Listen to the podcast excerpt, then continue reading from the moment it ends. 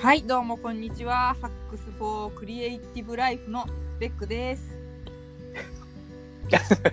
噛まんかった。慎重に読み絶対ました。噛むと思ったのに。はい。あ、皆さんこんにちは。はい。あの、今日いきなり出だしがビューティフルな女性の声だったんで、あの、かなりびっくりされたんじゃないかと思いますけれども、今日はゲスト回ですね。えー、えっと、こっちで今喋ってる僕が小物のベックで、今出だしで喋ってもらった人が、えー、山間さんですね。山間さん、あの、山間さん、今、山間さんの前に何かこう、冠をつけるなら何の山間さんというのが一番いいんですか、えーパート主婦ですね。いやいやいやそ、そ、そ、それでいいんですか？最近パート主婦を名乗るのにハマってるんです。そうなんですね。ザッキーブロガーじゃなくて、そうなんです。あれ、あれはまあパートです、パート。パート、あ、なるほど、パートなんですね。いやー、山田さん面白いですね。いろんな肩書きがいつもついてるから、飽きないですよね。まあそうなんですよね。総称するのがパートだっていうことに気づいたんです。なるほど。それは、あの、副業とか、なんていうんですかね、ライフワークとかではなくパートなんそうです。まあ、パートタイムワークがいっぱいあるっていう。はい。なるほど。パートタイムワークがこういっぱい寄せ集まった結果でも普通のパーマネントの仕事よりもなんか今忙しいんじゃないですか？いやいや、全然、全然ですよ。あそうですか全然です。はい、全然ですか。そういえば、あの、いきなりこんな感じで走り始めてしまったんですけども、えっと、ままず山間さんを紹介するとして、やっぱブログ言いたいことは山々です。はい。これやっぱり中心ですかね。そうですね。えー、はい。ハテナブログでそのブログをやっております。はい。で、言いたいことは山々、言いたいことは山々ですをやってる山間さんで、かつ、電子書籍、凡字の星になるの著者でもあり、そして、えー、最近はポッドキャスト、ポッドキャストめっちゃ力入れてるんですよね。えっ、と、ポッドキャストをいつもね、名前が覚えられてるんですけど、しゃべりたいこと山々ですっていう。喋りたいことや、あ、喋ベりたいことックさんの番組の方方がよっぽど難しいじゃないですか。言えます？僕の番組で。あれ、ベックスハックスレイディオです。おー、すごいでも、ハッシュタグははい。違うんですよね。はいハッシュタグ、ハックスアンダーバーレイアンダーバーですよ。入れ忘れちゃってちょっと反応して。なるほど。入れ忘れてたんですあの誰にも届かないっていう。あー いや、いや、でも最近投稿いただいてありがとうございました。やっぱ読まれると嬉しいですね。いや、もう、そうなんですよ。やっぱり、あのーなんかね、投稿してくれる方々は皆さん、あの、すごい読ま、読まれたのに対してまたさらに被せてくるっていう感じでやってくれるんで、あの、永遠にそ続うですよくみたいな。ね。井戸さんと郵便屋さん、そろそろあの、キムタクベストジーニスト的な、なんかそういう称号を与えたいですよね。ベベストハックスレイディオリスト。えーあのね、空耳アワーだと耳かきぐらいはあげたいですよね。確かに。いやーそうなんですよ。で、しかもまだ、あの、お二人に、ちょっと会うタイミングがなかったんで、あの、まだ、は、あの、ステッカーをお送りできてなくて。そうか。そう。でも最近ちょっとね、ステッカーのことみんな忘れがちなんで、あの、ちょっと、あれですね、えっと、いつもコメントくれてる方々に、ちょっとそろそろステッカー発送したいんで、住所くださいって言って、年賀状代わりに送りつけようかな。いいタイミングですね。いいな。はい。昨年度も大変お世話になりました。今年度もコメントいっぱいお願いしますって、直筆で書いて、年賀状で。油紙の方に書いといたらいいんじゃないですか、シールの。確かに。でも、ペロっては剥がして捨てられるんですよね。い やいや、いやちょっとそういうところも、でもコメント欄をじゃあ盛り上げるために、ちょっと、あの、シールの発送をやっていきたいなと思います。で、ここで宣伝をしておくと、この番組では、あの、皆様からのご意見、ご感想、あと、お悩み相談などをお受けしておりますので、あの、ハックスアンダーバーレイディオにですね、ぜひとも、えー、ツイッターでご投稿いただけると、えー、ま、何らか、いい、いいコメントを僕ができればいいなとそうで思ってます。すね。はい。あの、いいんですか、ネタ募集的なのは。なんかこう、やっぱ、はい。この間私実は、郵便屋さんに会えたんですね。あ、ちょっとあるセミナーで。あの、超真面目そうな人でしょ？いや、なんかあの、遠くから見ても、あ、郵便屋さんだってわかる感じでしたね。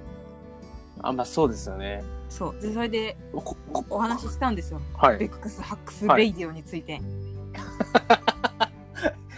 そこで会った二人が僕のラジオの話するんですか？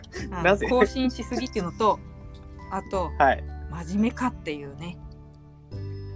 真面目、あれそうですか？なんか僕の中ではかなりふざけてる部類のコンテンツなんですけど。いやー以前ねやっぱラジオといえば、ちょっとこういじり投稿はいはいはい。でそれに対してステッカーを送るというなんかそういうムードがありますけど多分ベックスハックスレイディオ、そういう路線じゃないっていうまあそうですね。あの、人をいじらないようモットーにやってるので。そうですねだからいつかネタを差し込みたいんですけどなかなかチャンスがないですねいやー、いや、待ってます。あの、やっぱり、いつも、あの、倉下さんが大体ネタ振りをしてくれるのでね、ここれについて教えてくださいみたいなの、すごい、あの、全然桜とかではないんですけど、あの、もうねよく分かってらっしゃる方なので、あの、こういうのを投げれば喜ぶんだろうみたいな、非常に、あの、僕のことを、こう、深く考えていただいた、あの、ネタ振りをしてくれるっていう、そうね本当にありがたい限りです。本当にね、本当にいい人ですよね、倉下さん。倉下さん会のねなんかこうな仲良し感がとても良かったですいや、であのですね、ブログ同期なんですよ、あの、クラスさんで。まあ、あの、も、もともとクラスさんが多分長くやってるし、えっと、やっぱりクラスさん物書きだし、僕よりも年齢2個上なんで、あの、ちょっと同期っていうと、本当は申し訳ないところもあるんですけど、でも、なんとなくこう、世に出たのが、あの、同じぐらいっていう、まあお互い、なんていうんですかね、あの、片田舎でこうずっとこう石像を掘ってた生活をしてるところから、急にちょっがおも表社会にこうポーンと放り込まれたみたいなところがあって、で、それをやったのが、あの、仕事の大橋さんが、はい。まあ、あの、もともと僕、どっちかというと、あと、最初、堀さんとかにお声掛けいただいて、で、そこから経由で多分、大橋さんとか、あの佐々木さんに、あの、補足をされたんですけど、はい。多分、きっかけは確か堀さんだったんですよ。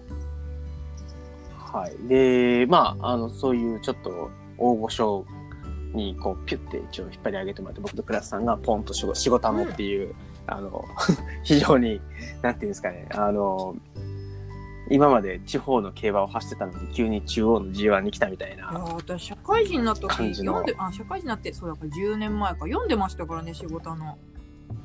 そうですね、僕もそうでした。もん。だって、新入社員の時とかにすごい仕事に悩みながらどうしたらいいんやろうと思って仕事のよく言っていて、で、あとあれですよね、結構その、昔はライフハックネタって何々7つの方法みたいなのが結構多くて、まあ結構やっぱりあの、し仕事中に眠くなったらこれをやろうみたいな記事とかが結構昔はよくあって、そういう仕事のでもそういう記事を見て、みたいな。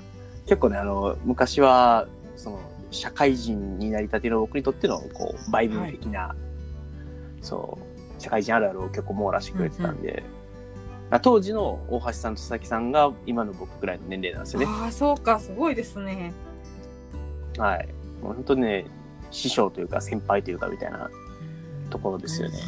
はい。いやーなんか、あれですか、山間さんにはこういう、まあ、僕からするとやっぱりあの3人ですね、佐々木さんと大橋さんと堀さん、やっぱりずっと目標としてるブロガー像みたいなところだったんですけど、今回山間さんにもそんな人っていますか？ブロガーで目標ですか？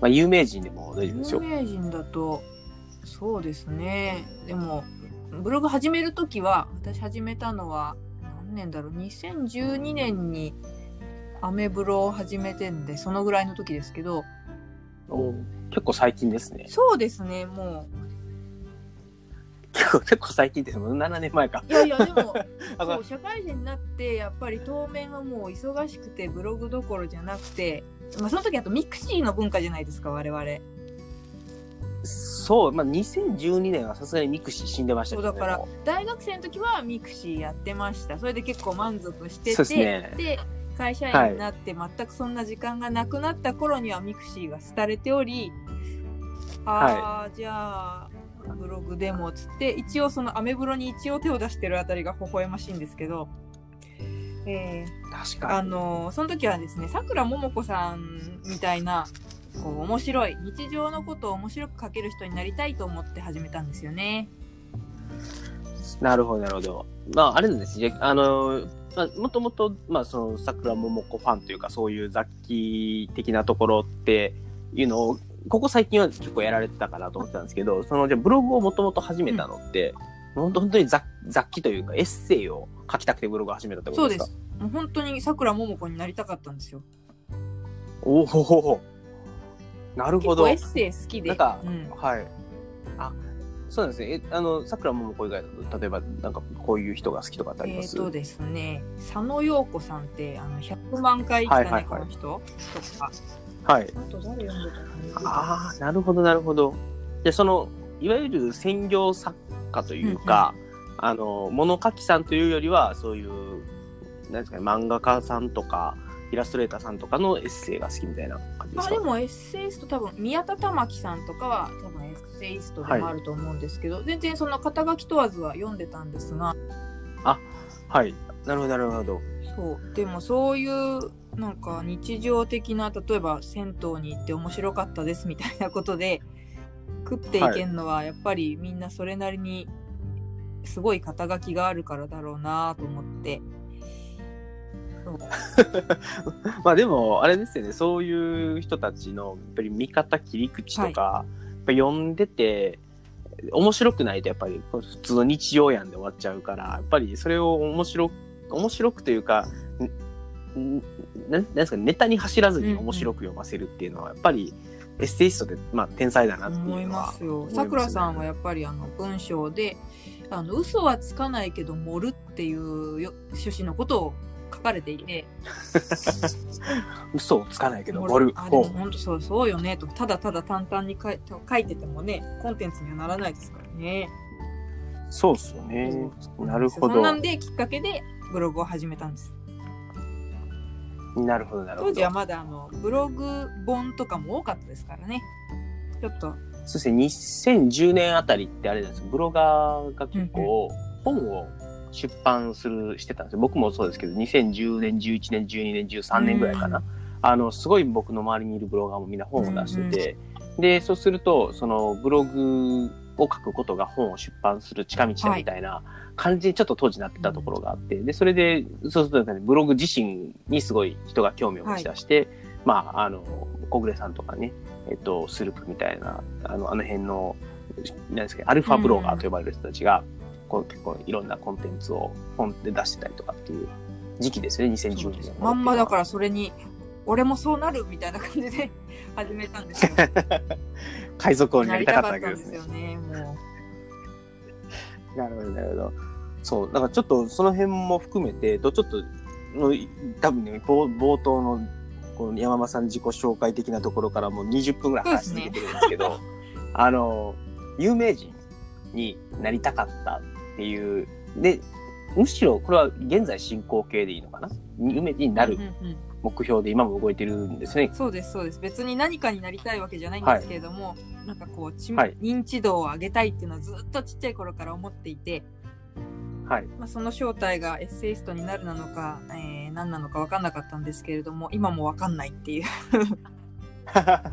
いや、そこをちょっと、あの、掘り下げて聞いてみたかったなと思っていて、で、まあ僕もせっかく聞くんだったら、普段ブログとか、あの、ポッドキャストとかでは言わないような、ちょっとドロ、ドロっとした部分を、あの、出してみようかな、みたいな。これも、ポッドキャスト聞いてくれてる方限定で、黒いベックを、ブラックベックを出しますよっていう。あブラックではないですけどね。あの、まあ、ちょっと、ちょっと山間さんのお話伺いたいんですけど、まずは、その、いいつからそういうことを思い出したかとか、あの、な、なんで、その有名人になりたいと思ったかとかっていう、なんかきっかけとかがあれば、教えていただけると。ああるのかな？でもなんか家系的にそういうところはあると思うんですよ。もうデフォルトで。ほうほう。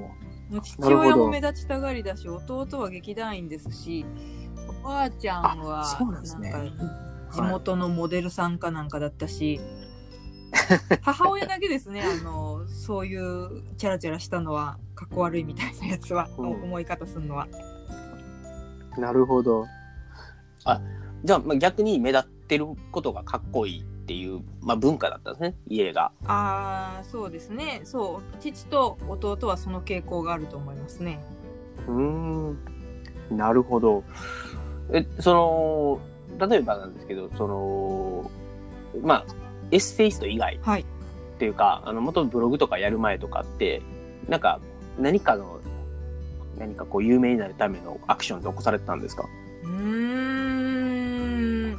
私自身は実は子供の頃は非常に控えめに過ごしていたというふうに思っていて、うん。それは母親がその方がいいって言うから言うからっていうかあんまりこう目立ちたがりなのはどうかっていうのを指したので、私はあの、うん。つしつつましく過ごしていたんですけれどね、それでもそれでも原宿に無駄に行きましたしこれスカウト待ちですよね。でも全然なる芋ほど臭いから誘ってもらえないんですよ。そうなんですか。ななまあ、その、原宿って、やっぱりあれなんですか？いそんなにバンバン、やっぱりスカウトがあるものなんですか？あと、クシャモデルとかになりたい子は、えーもう今はないですけど、東急プラザがあるとこですけど、あそこに昔はギャップがあって、ギャップの前でみんなこう、撮影されるから、そのあたりをうろうろするとか。なるほど。あえ、じゃあ結構そういう、なんていうんですかね、読者モデルとか、あの、雑誌に写真を載せてもらいたいからっておしゃれをして、そこら辺に行くっていう子が昔いっぱいいた。多。分、うん。今もいるのかな？いたでしょうね。で、私も憧れてんだけど、えーおしゃれには別に関心がないから、すごい雑な格好でうろうろしてて、痩せてもなかったし、だからあの、詐欺には引っかかりそうになったんですけどね。あの、スカウトしたいんだけれども、あの、詳しくは事務所で話そうみたいになって、それはそうそう。やばい。一応話をあの父親誘ってどうも面白い話が聞けるらしいっつって言ったらあの、まあ、案の定ですけれども高額なこう、レッスンのね費用を払ったらその暁にはみたいな。あれ、あれじゃないですか、もう完全な、あの、えっと、結構ここ子役とかでもあるみたいなんですけど、その、子役登録料17万みたいなの払って、あとは、あの、月々こんだけ払ってもらって、あとはオーディションにどんどんこれでエントリーすれば、みたいな。それ別にこれいかんくてもいいいけるやん、みたいな。なんか、あれですね。そうなん怖怖いですね。だって妻夫木聡なんてゲーセンのオーディションゲームで芸人能人になった人ですからね本当にすごい人はそれでいいんですよ。違う違う、あの、つばぶきってそんなあれなんで、ルートそうですよ。ナムコかワンダーエッグのゲームで確かなったんじゃなかったかな、あのー、でつまぶきとほぼ同世代の知り合いがい。て、で、当時横浜、つまぶき横浜なんですよ。で、の電車に乗ってると、むむちゃくちゃかっこいい子がいると。でもう、すごい、その、地域中で噂になるぐらい、かっこいい子がいて、で、その子が最後、その芸能界に行って妻夫木聡になったっていうのを、聞かされたことがあって、でまあ、そその人からしか聞いてないから、ほんまかどうか知らないんですけど、別にだから、あの、何回かそういう電車でも見たことあるし、そのみんながそうやってこう、噂するぐらい、あの、超かっこいい子がいたっていう話は聞かせてもらったことがあって、ねなんで、てっきりスカウトだと思ってました。いやいやでもねまあ最終的には、うんどうだったのかわかんないですけどね本当にゲーセンのでなったのか、まあ、だから結局それでエントリーをして、もう、ナムコも来たって感じだったんでしょうね。ね うちからスター、スターが出るぞ、みたいな。うんこいこいつはいけるそうだから。別に受受講料とかね払わなくていいわけですから本当の卵はなるほど。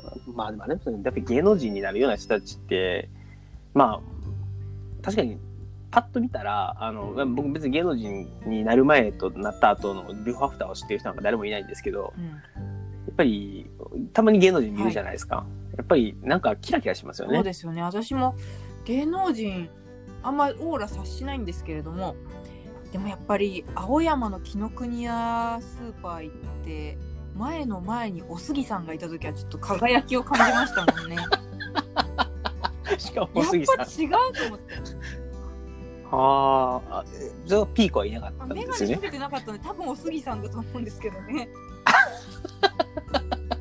いやー違うわーと思いましたその時は、うんなるほど。あそうですね。僕はあの、六本木でブラックマヨネーズの小杉を見かけて、でですけど、なんとか、なんとかホホホテル、ホテルな、なんとかホテルっていうところで、なんかよく、よく彼らがそこにいるみたいなのを別に聞いたわけじゃなかったんだけど、たまたまそこを通りかかったら、こ小杉がポツンって言ったから、で、先輩が、お俺小杉やで、とか言って、言ってあじゃあ、あそこ握手しましょうとか言って、いつも、いつもテレビ見てますとか言って、へえ まあ、そうですね。まあ、オーラ、オーラ、まあ、オーラがあったかな。どうなんでしょうねそういうのって。まあはまあでもだからオーディションとかは受けたことないですしあでもねあのこの34歳になって最近試しに受けてみたんで年齢不問のやつがあったんですよ。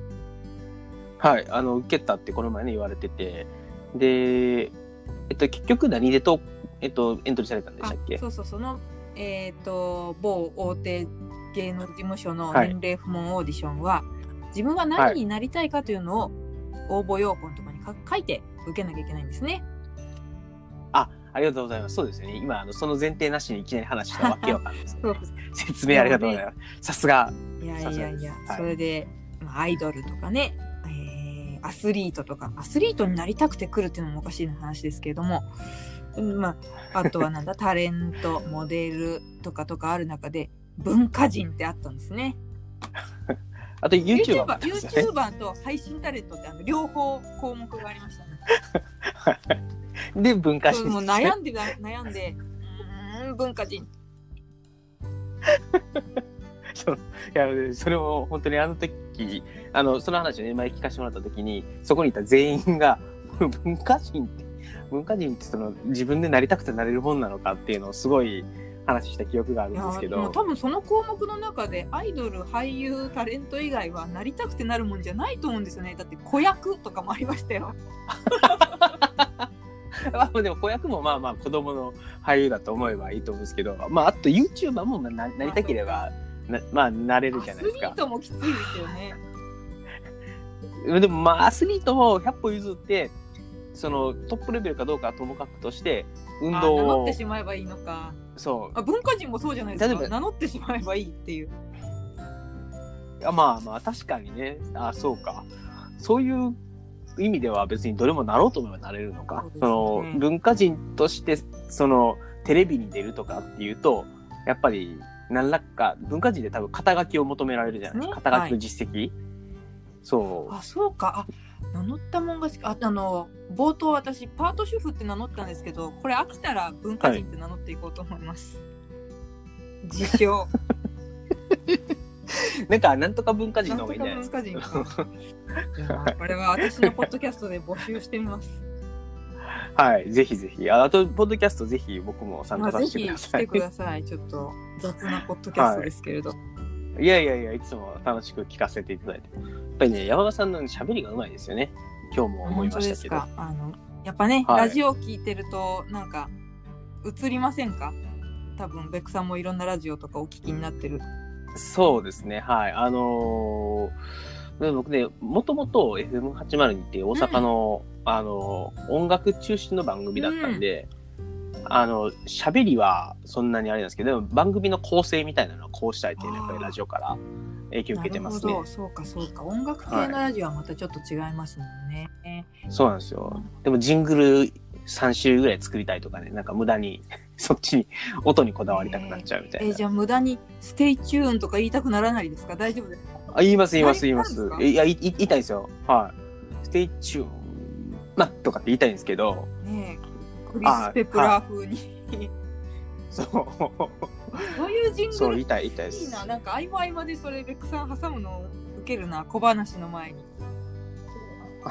ただ、あのー一人でやるのは超恥ずかしいっていう。いやーなるほどな。何の話してたんでしたっけね。えっと、有名人で文化人。そうです、そうそう、オーディションね、文まあ、文化人になりたいということであの行ったんですけれども、もちろんなれなくてですね。であはいちなみにこの一部始終に関しては、あのチェンジズっていうあのあれですよ、英語でチェンジ。あの英語のスペルで書いてくださいね。チェンジズっていうライフハック有料ブログ。これ有料っていうのが憎いんですけども、あの J 松崎さんがやられてるやつですね、ふたさんとか。そちらではい。ね、有料お金を出してくれた方にはこの生き恥をさらそうと思って一部始終を書いたんで もし34にもなって文化人になりたいっつってオーディション受けるってどういうことだって気になった方はぜひチェンジズで検索いただければと思います。いや、まあ、あるいは、あの、山間さんとご飯にそうですね。あの、あれですよ全ね。あの、お昼ご、お昼ご飯おごれば、きっと。そうですね 鳥貴族で全然いいですよ。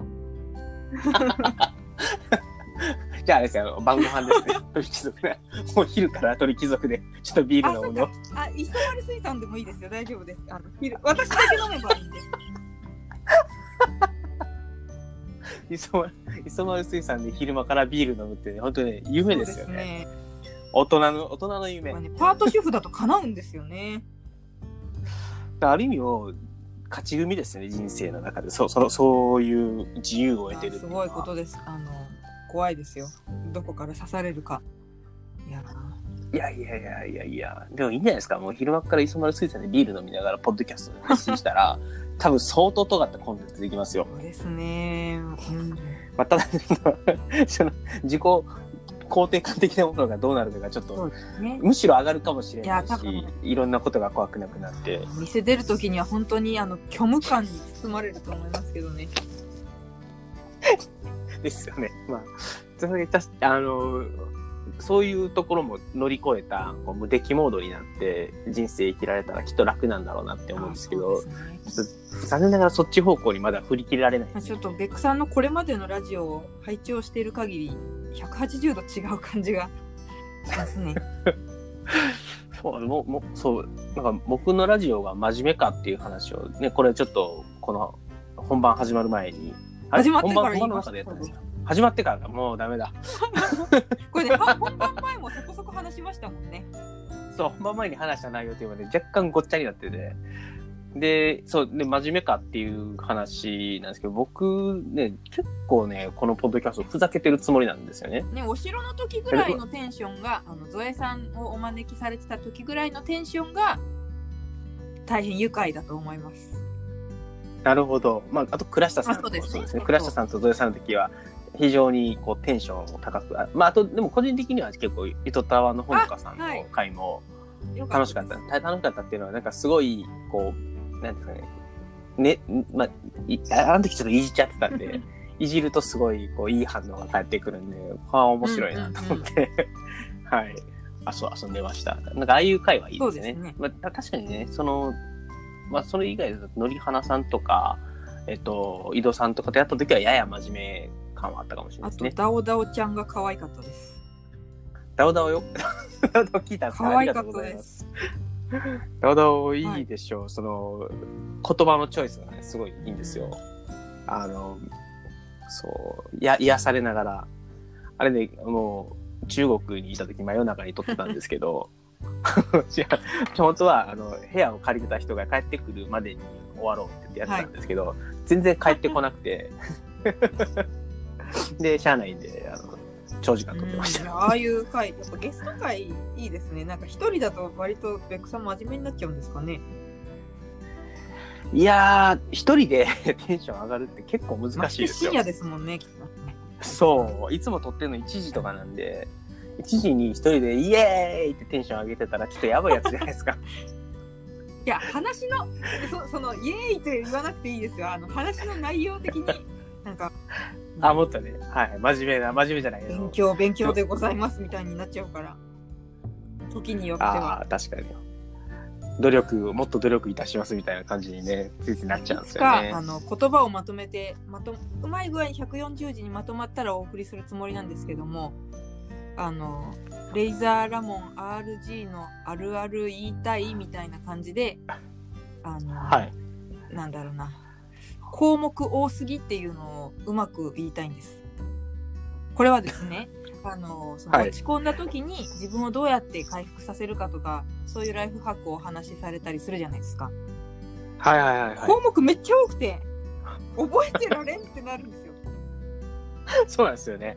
もう10個ぐらい上げたときに、これで、一応念のためにこれは多すぎるなと思って、3回ぐらい言い直すんですよ。これはさすがに覚えられへんやろと思って。でも、途中から3つにまとめりゃいいんですよね。でもぜひこれからも10ぐらいでやっぱやっぱり多いっていうこのベックブランドを 詰め込みすぎっていうね。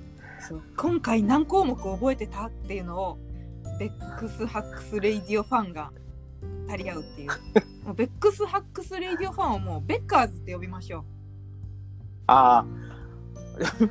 いいですか ?JR に怒られないですかね？オフ会はもちん。ろんベッカーズでやりましょうね わかりました。じゃあ、あの、これから、許可は得てないんですけど、じゃあ、うちのララジオのリスナーさんをベッカーズ、ベッカー、ベッカーズですか？ベベッカーッカーズですよ。もうあああっちはほら大文字の B で始まるからこっち小文字にすれば大丈夫ですきっと。わかりました。いや、でも、であの優秀な人にはポイント貯まってって100ポイントぐらい貯まったらベッカーズでハンバーガーをご馳走してあげよう。ごちそう。なるほど。すごいあれですね。なんかもう、もう、もうちょっといいものにしたいですよね。そうですね。そう100、100ポイントもた、わかんないですけど、投稿で言うと、要するに100投稿ぐらいしないと100ポそうイントいかないんです。よ。そんな1と、1投稿10ポイントやと、ちょっとさすがにすぐいっちゃうんで。こう、変わらぬ意思を積み続けて、上まで行って、やっとベッカーズの。ね、ハンバーガーベッカーと会えるっていうのが実は最大の特典ですから。いやー、でも、まあ今コメントくれてる人たちはみんな僕のお友達がほとんどなんで、あでもまあそうですね、めったに会う機会がないから、ちょっと倉下さんがコメントをくれて100ポイントになったら京都に行くとかね、そういうのはいいかもしれないですあ、ね。いいじゃないですか。対面で撮って。はい、対面で。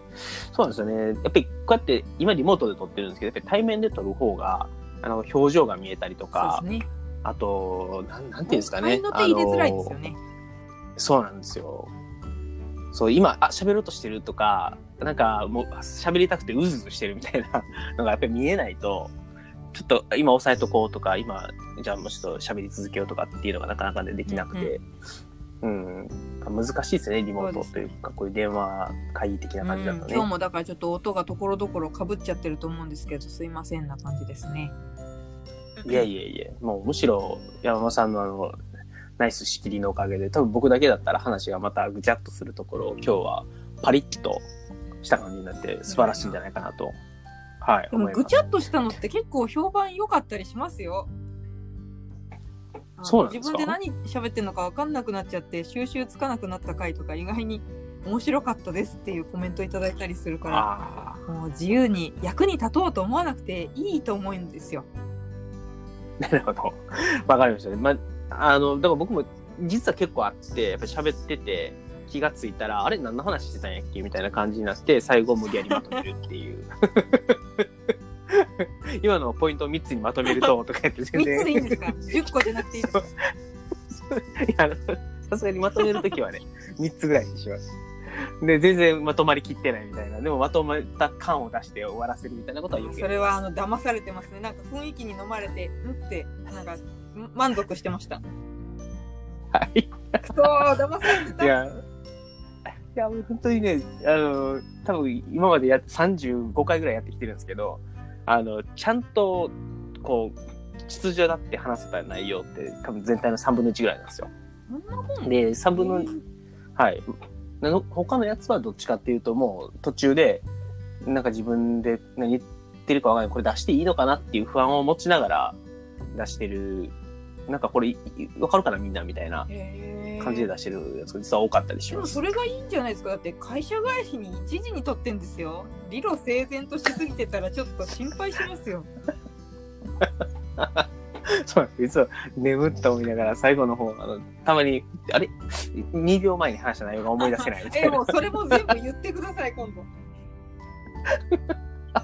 あのいやでもたまにね、言いますよ。あの、すいません、めっちゃ今、に 2, 時なんで眠いから何 言ってたかわかんないかもしれないですけど、とか言って。それが醍醐味ですねはい。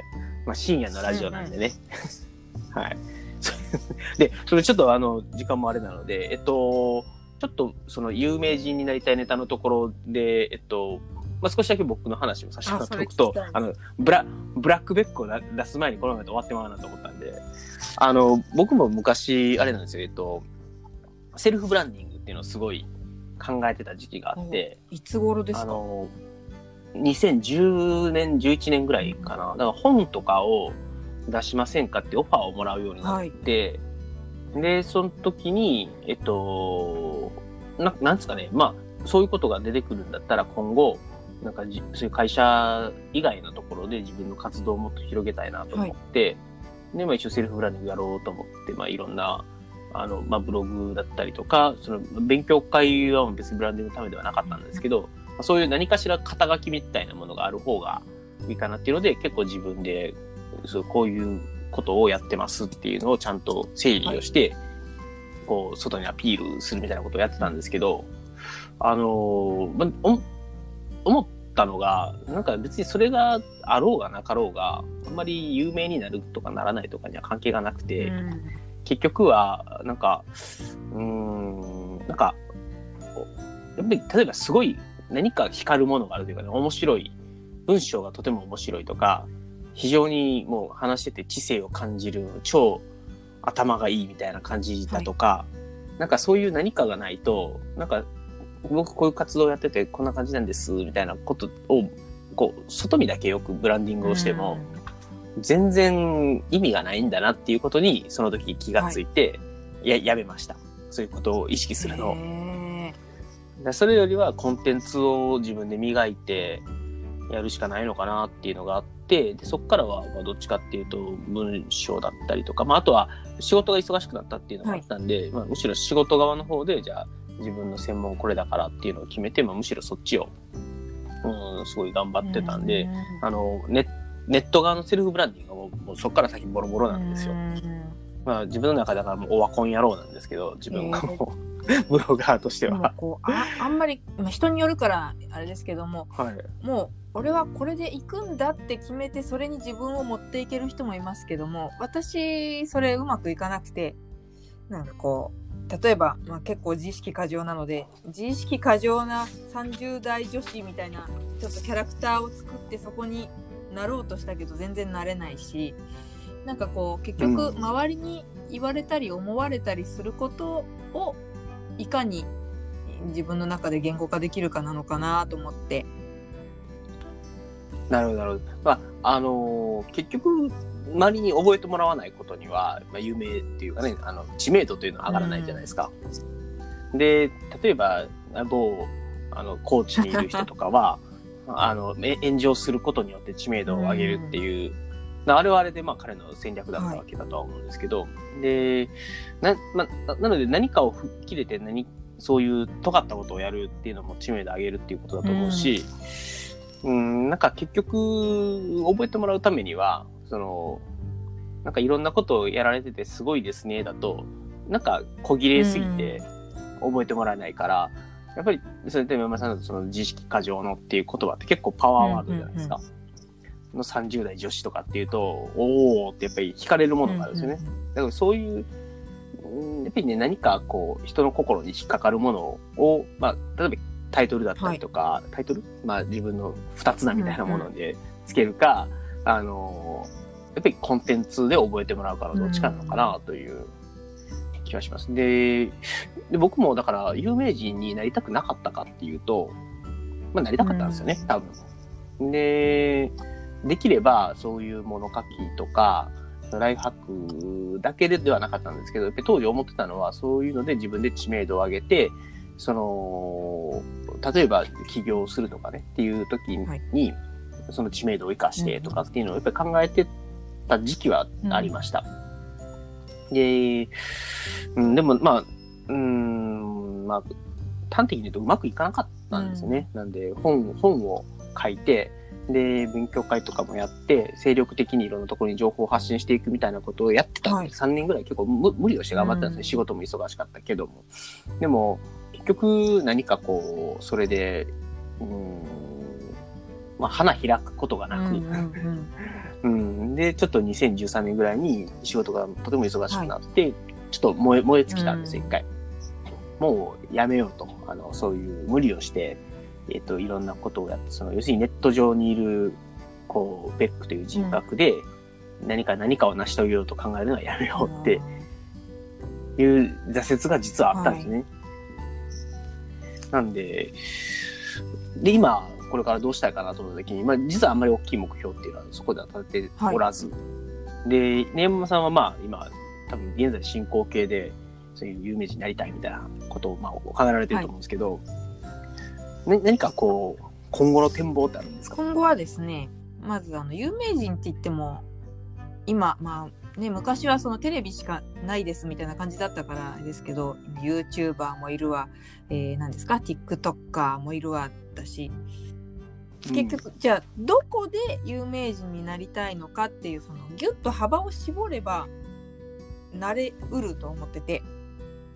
うんうん、セグメンテーションですね。そうですでどこで有名になろうかなみたいな感じなんですけれども、まあ、ちょっとねおじいちゃんおばあちゃんマーケットを狙っていこうかなと思ってて、ね、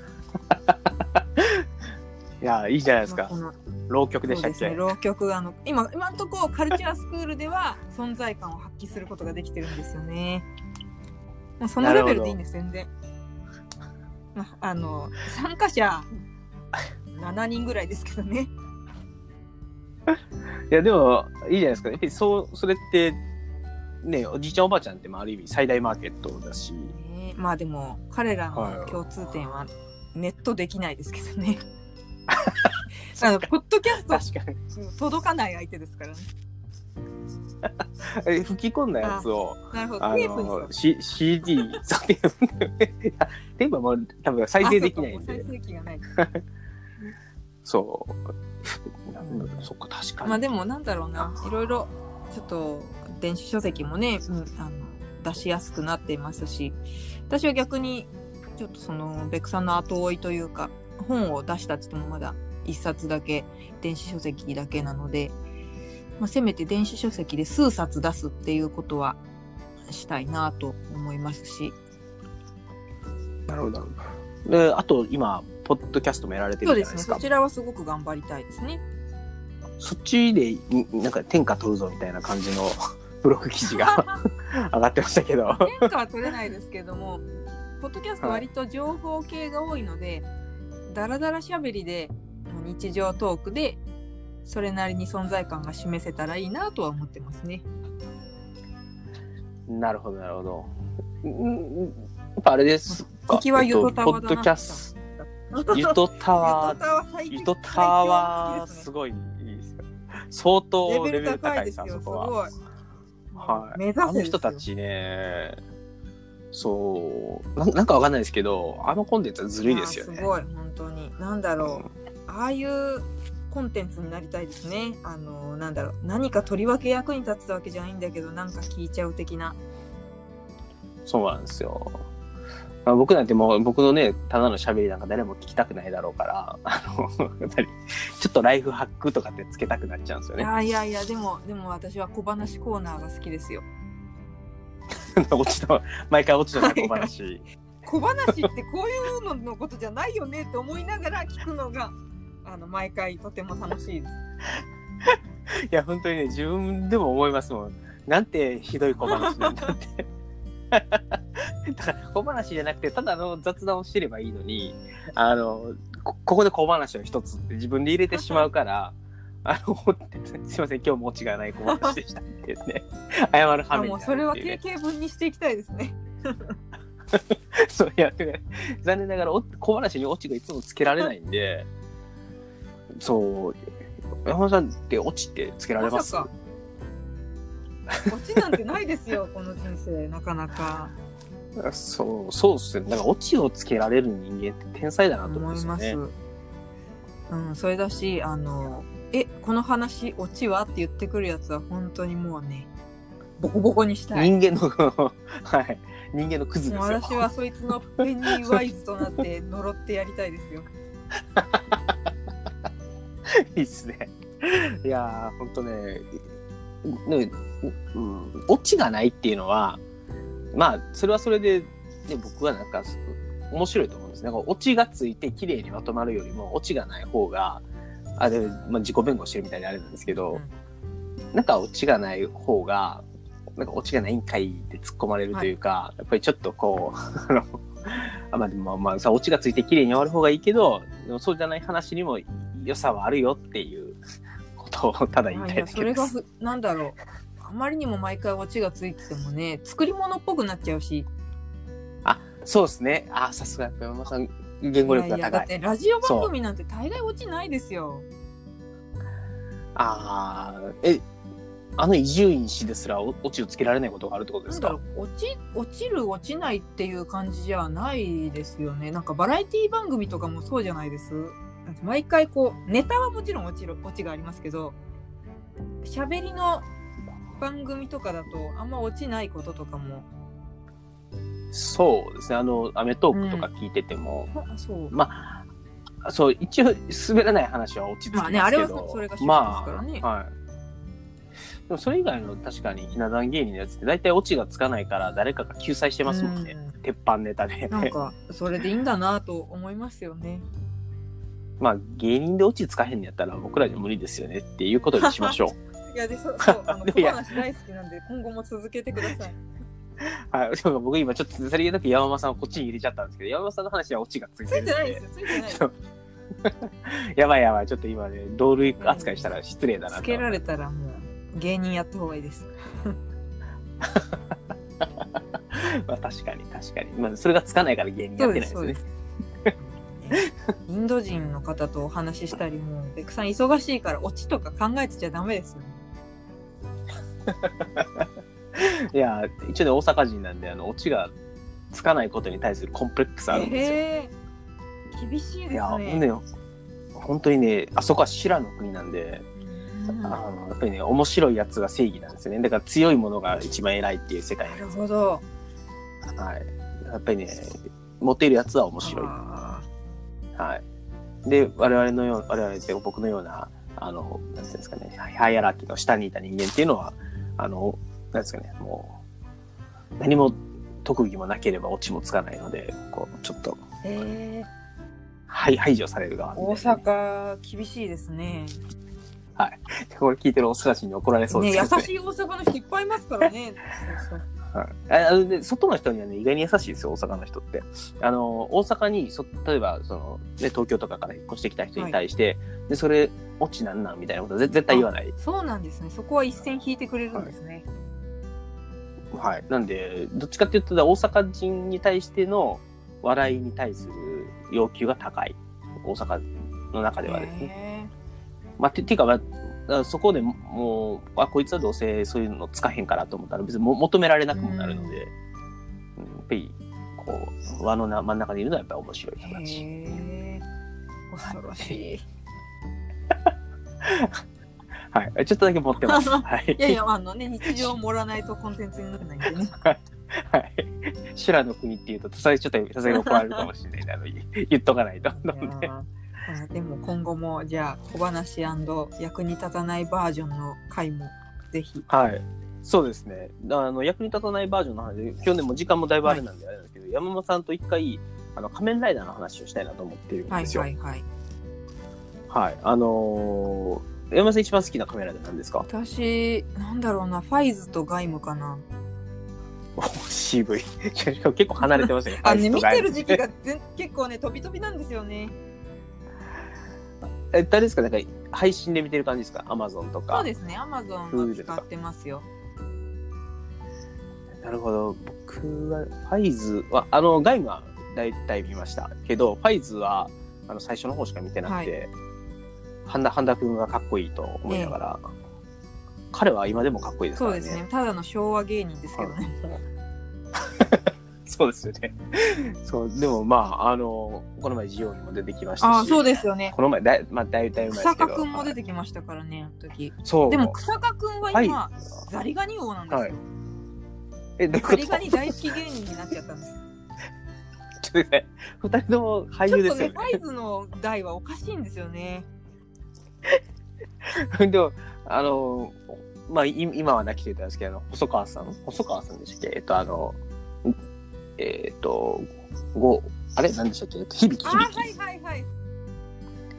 そう、は、あの、家電芸人だったんで、多分彼がそういう俳優枠から、アメトークに殴り込んできたと、多分、せん、せんべい。なるほど。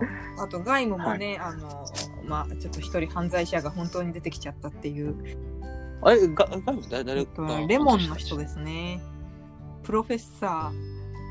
あ、え、彼、彼はですね、なんだっけな、痴漢だか、まあ、ハレンチ系のことで捕まっちゃってですね、もう大変悲しくて。そうですね。だって、やっぱり、ライダーの良さといえば、あのサブキャラ、サブキャラっていうか、サ敵キャラの方にぶっ飛んだやつがいるっていうのが、大体、あの、彼とか、あの、エグゼイドの、あの、えっと、ね、あエグゼイドもそういうのがいるんですね。えええあれ、エグゼイドの名前、あ、あ悔しいな。名前、名前出てこなちょっとこの辺、お互い下調べを済ませてやりましょう。そうですね。ちゃ、ちゃ、ちゃんと、あの、じゃあ、次は、あの、仮面ライダー芸人と会をやこれりましょう。何人か集まってどっかでやってもいいですね。そうですね。大ちゃんとかですね、きっと。そうなので僕ね、アマゾンの見てないんですよね。大ちゃんが大好きなあ。ー私も怖くて映画は行けませんでした。アマゾンのいきなりちしぶきが飛び散るじゃないですか。そうなんですよ。あとなんかね、脳髄す吸い取るみたいな気持ち悪い表現が多くてですね。うん、ね、子供と一緒に見るんで、子供に見せられなくて。ちょっとそれはダメですね、まだね。はい。っていうのがちょっと見れてないんで。まあでもそういうの、じゃあ、もう募集しちゃいますか。じゃあ、あの、もしこれを聞いてる方で、あの、仮面ライダー好きっていう方がいらっしゃったらですね、えっと、ハックサンダーバーレディオの方に、えー探したいって言ってもらえれば、あの、公開収録のオフ会みたいなやつをやるので、ベッカーズで。ベッカーズはちょっとうるさいな。そう はい。せめてルノワールにしましょうル。ノワールがいいな。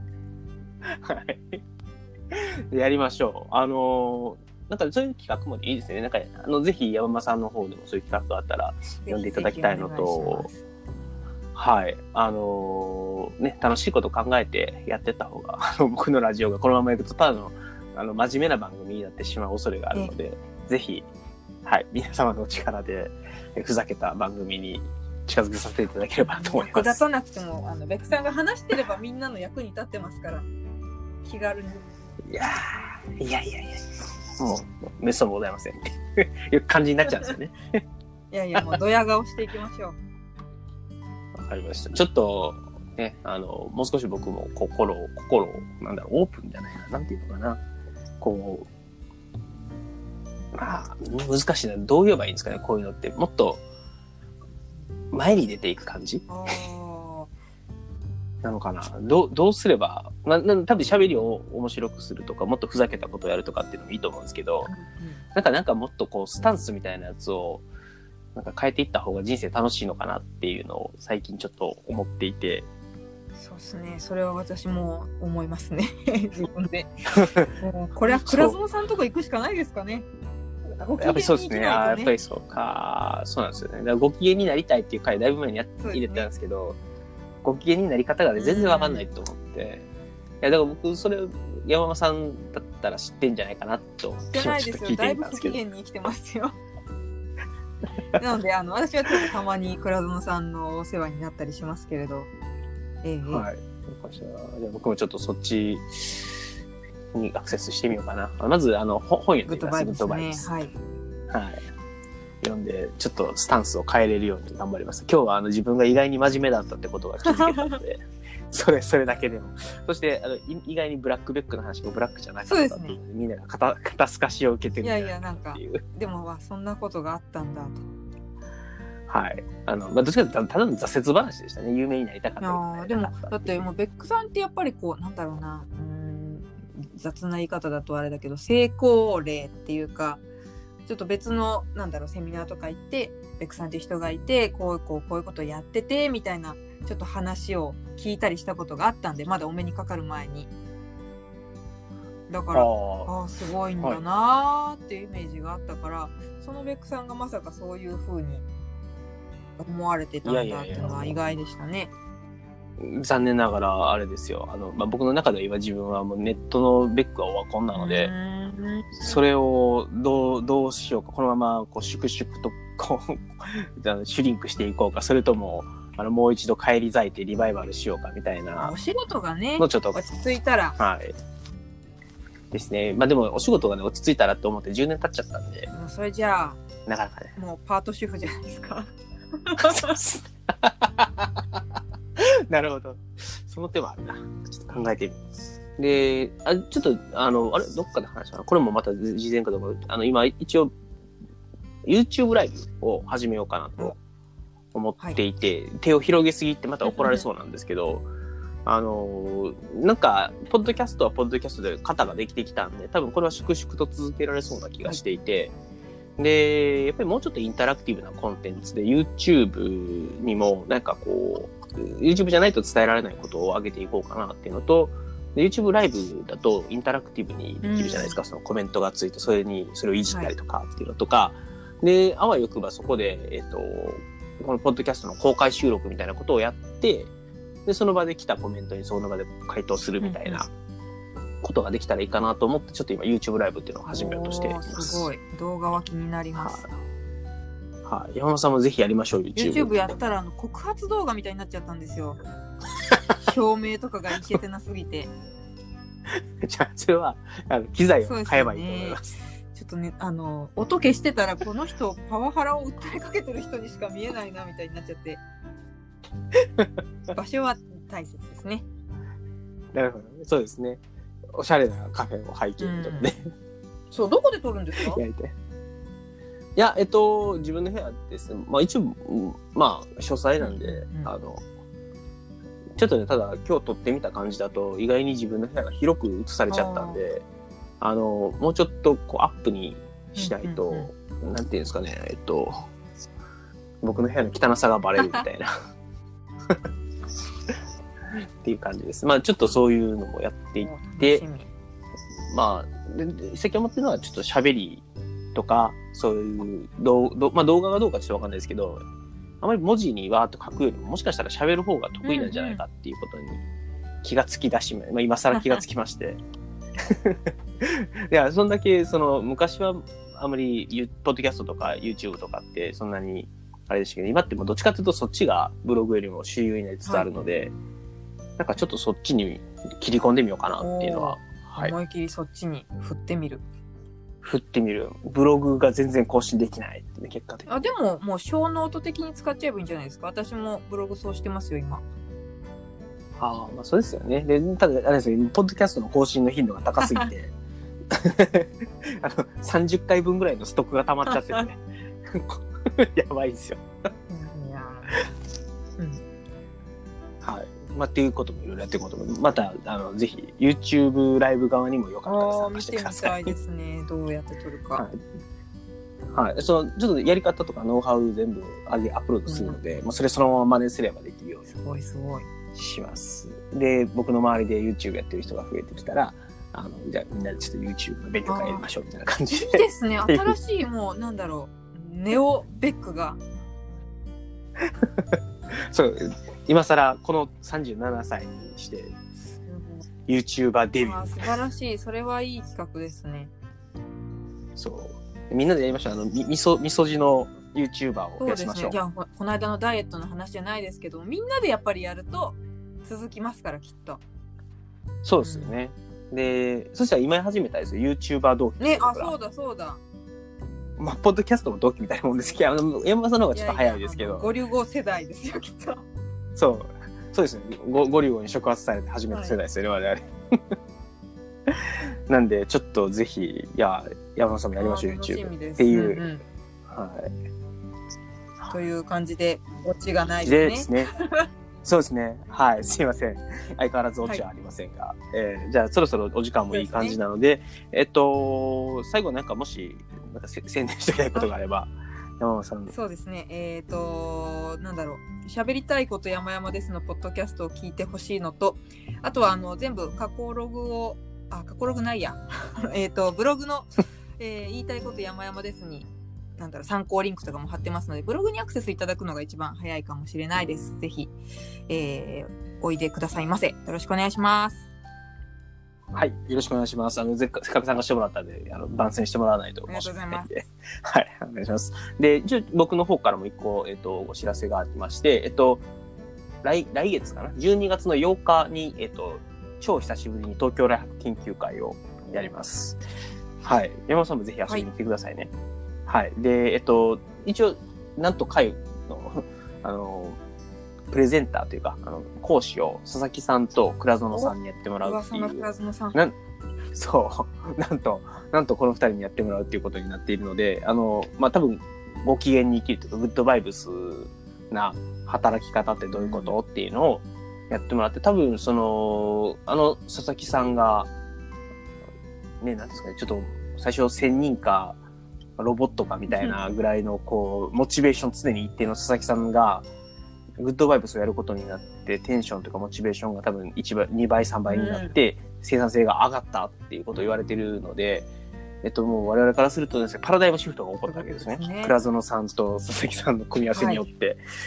それの真髄を、真髄かどうかちょっとわかんないですけど、もしかしたら、こう、何か、で、今まで見たこともないような新たな情報というかね、何か気づきを得られるかもしれない回になると思いますので、ぜひ皆様ご参加いただければなと思います。はい。ということで、えっと、じゃあ最後締めたいと思います。えっと、こちらの番組、冒頭でも言いましたけど、えっと、ご意見、ご感想、えーお悩み相談、あとネタフリですね、等々募集しておりますので、えー、ツイッターのハッシュタグ、えー、ハッシュタグ、ハックスアンダーバーレイディオの方にですね、ぜひご投稿いただければなと思います。はい。それでは、えっと、今回ゲストで山間さんに来ていただきまして、今回の回のタイトル何にしようか今すごい悩んでるんですけど、はい。えっと、これ終わった後に考えたいと思います。じゃあ本日はご参加いただきましてありがとうごございまし。たた。じゃあ最後皆さんにさよならお願いします。それでは皆様、えー、最後までお聞きいただきましてありがとうございました。それでは皆さん、さようなら。バイバイ。